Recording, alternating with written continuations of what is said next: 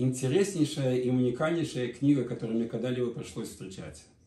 Называется «Божественный кодекс» и предназначена она совсем не для еврейского народа.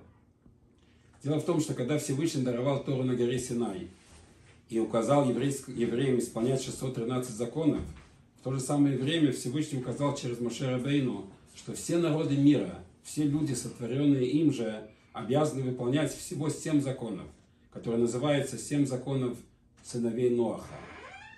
Эти книги сегодня большой специалист по этим вопросам, известный раввин в Иерусалиме Раби Моше Вайнер, собрал это в одну книгу. И эта книга сейчас переведена на русский язык. Книга предназначена для неевреев. И очень рекомендую иметь эту книгу у себя дома. Это полный кодекс со всеми инструкциями. И даже для евреев это будет очень полезно ответить на, много, на многие вопросы, которые возникают в отношениях своих нееврейских соседей.